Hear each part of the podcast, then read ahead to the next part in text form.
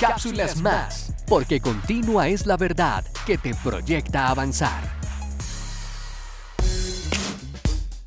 La fe expuesta, Hebreos 13:13.